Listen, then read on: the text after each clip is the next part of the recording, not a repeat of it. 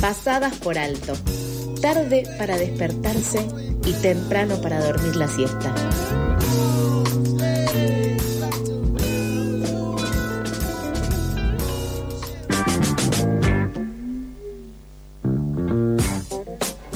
Son las 8.34 y aquí en Pasadas por Alto seguimos con más noticias. Comenzó ayer el juicio a 13 policías de Córdoba por el crimen de Blas Correa, un caso de gatillo fácil ocurrido en agosto del 2020.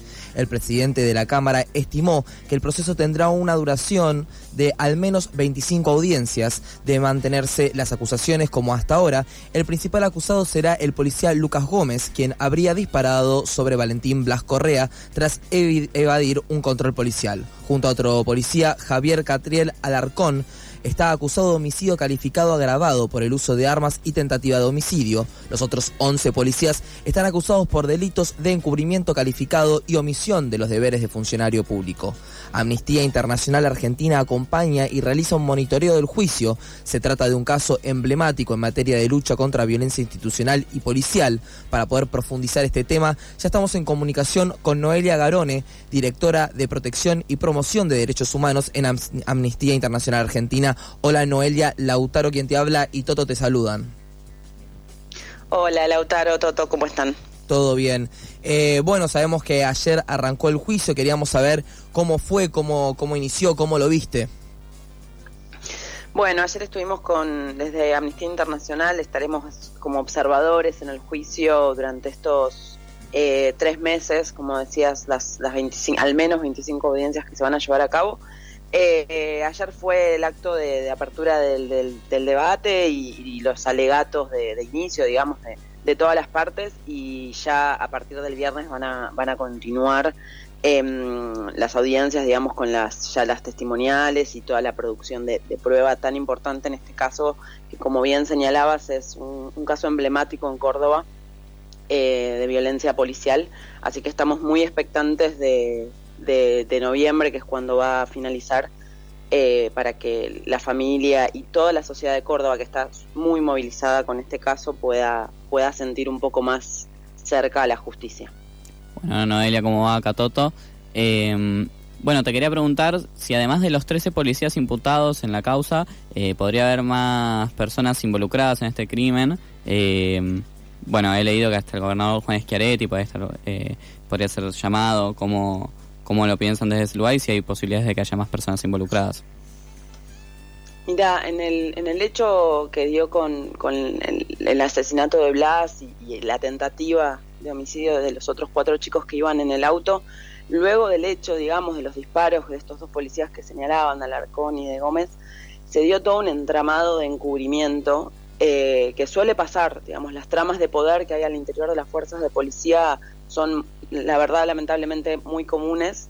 Entonces, sí, la, familia y, las querellas están expectantes de que lo que se vaya a hacer, a producir de prueba durante el juicio, puedan surgir otras responsabilidades pensando en esto, en cómo se dan estas tramas de encubrimiento interno en las fuerzas eh, y que pueda haber más de estas, de estas 13 personas eh, involucradas en los hechos. Así que hay que hay que estar expectantes. Si ello sucediera, obviamente no se va a poder tratar en este juicio porque ya no son parte, no están imputados, pero podría dar eh, lugar a responsabilidades posteriores, digamos. Claro, por cómo lo contás, es como que el caso de Blas está abriendo una trama en la cual se está tratando de, desarmar este, este nivel de encubrimiento que tiene por dentro la policía.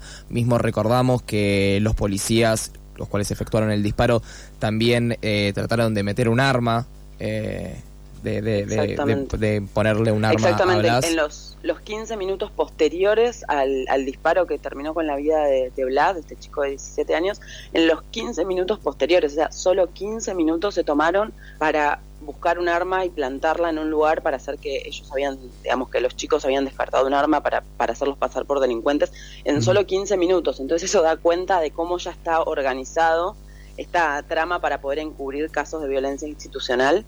Eh, y es muy importante porque la verdad eh, lo hablamos todos estos días con la familia, con los abogados, y es muy importante que en este caso se hayas eh, logrado desarmar, al menos por ahora, un poco de ese, entramado, porque en muchísimos otros casos, y de hecho casos en los que trabajamos, y acompañamos, no logramos desarmar eso, no podemos llegar a, desarmar eh, esa trama de, encubrimiento. Acá la verdad, tener esa información, tener cámaras en, que registran cómo se colocó, cómo se plantó esa arma, eh, es eh, la verdad es fundamental para poder reconstruir la confianza en la policía, digamos, de toda la sociedad, que la policía tiene que ser una fuerza que, que cuide y no que vulnere nuestros derechos y menos que asesine. Absolutamente. Eh, ¿Y cuál es la razón, pensás vos, de que el caso de Blas sea llave para poder ir más allá y medio desarticular esto que me cuesta un poco decirlo, pero como un sistema casi de encubrimiento dentro de la policía, ya que en 15 minutos tienen un arma para poder implantarla, tienen 11 policías más, de los cuales se, se está tratando de demostrar que los encubrieron qué es lo que tenía el caso de Blas que otros casos no lo tienen, que está desentramando todo este sistema de encubrimiento? Mira, en primer lugar, la, obscenidad de los hechos. O sea, hay, muchísima.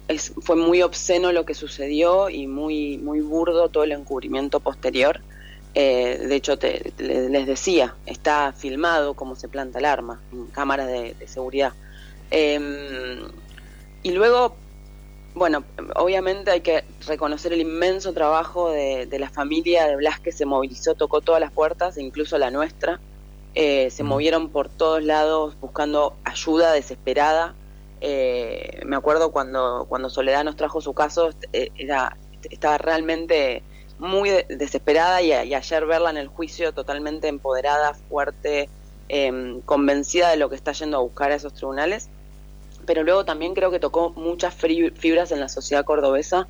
La sociedad está muy eh, conmovida por este caso. Eran cinco chicos de 17 años con toda una vida por delante. Eh, esto no solo terminó con la vida de Blas, sino que transformó la vida de esos cuatro chicos que vieron morir a su, a su amigo en ese auto. Eh, y tocó de verdad fibras muy, muy íntimas de toda la sociedad que se moviliza, que acompaña a la familia, que va a las marchas, que eh, visibilizan las redes sociales, realmente han tenido un acompañamiento y una solidaridad de toda la de toda la, sociedad que también dice, bueno, si esto les pasó a ellos, también me puede pasar a mí, entonces hay que empezar a, moverse, ¿viste? A empezar a generar solidaridad y, intentar que las cosas cambien. Eh, y el caso se visibilizó, la verdad, afortunadamente por todos lados. Nosotros también desde Amnistía apoyamos para que eso suceda, digamos, intentamos difundir lo máximo posible eh, información sobre, sobre este caso y sobre muchos otros. Pero bueno, en este caso creo que, marcó un punto de inflexión en, la sociedad cordobesa que ya tenía otros casos y que luego del caso de Blas sucedieron otros. Eh, y la sociedad dijo, bueno, basta, hasta acá llegamos y, algo tiene que cambiar acá en la policía para que estos casos dejen de, suceder. Sí, hablando de, soledad en el momento del juicio, eh, me gustó mucho también la parte de, cuando habla de la policía deshumanizada, pero también con que confía en la justicia para condenar y que ve la posibilidad de un cambio en, el juicio por su hijo. Eh, es como que también tiene ese ímpetu de eh, ir por el cambio, ir por, por transformar aquello que le trajo tanto dolor también. quería preguntarte cuáles son las condenas que se están esperando para los diferentes tipos de acusados. Mira, eh, todavía no, no hay una expectativa, digamos, sí, lo que se espera es que a, los dos principales imputados, Gómez y Alarcón, se los eh, condene por, por homicidio. ambos, digamos, en ambos casos son eh, agravados y además tienen tentativa de homicidio por los otros cuatro chicos. Hay que recordar que no solo está el disparo de Blas, el que le da a Blas y lo mata, sino que además en el auto había otros cinco disparos que no son disparos en las ruedas, uno sí en la rueda, pero otros son en el techo, otro le, le, dio en la capucha de uno de los chicos, los disparos fueron a matar, entonces hay em, ellos, la, expectativa es que ellos también sean condenados por tentativa de homicidio, y luego todos los demás van a ser encubrimiento, eh, falso testimonio, eh, omisión de deberes de, funcionario público, y hay que esperar. También acá hay que resaltar que el eh, están siendo serán juzgados por un jurado popular eh, que acá en la ciudad de Buenos Aires no, es común pero en Córdoba sí digamos hay un jurado popular que va a tener que decidir la culpa, culpabilidad o inocencia de los tres imputados em, y bueno, y luego obviamente el tribunal eh, confirmar qué tipo de condena se les, se les dará a cada uno de ellos. ¿Y esto lo hace un proceso más transparente que sea jurado popular? Sí, digamos, también el hecho de que, bueno, de que Amnistía Internacional haya, el tribunal haya dispuesto que Amnistía Internacional sea observadora durante todo el juicio y también la Secretaría de Derechos Humanos de la Nación esté ahí, eh, la televisación, el, ingreso a, la sala de la, de la prensa, que ayer estuvo muy presente allá en, Córdoba, eh, todo eso hace una, una, apertura para que la sociedad pueda ser testigo de este, de este proceso histórico en, en Córdoba totalmente.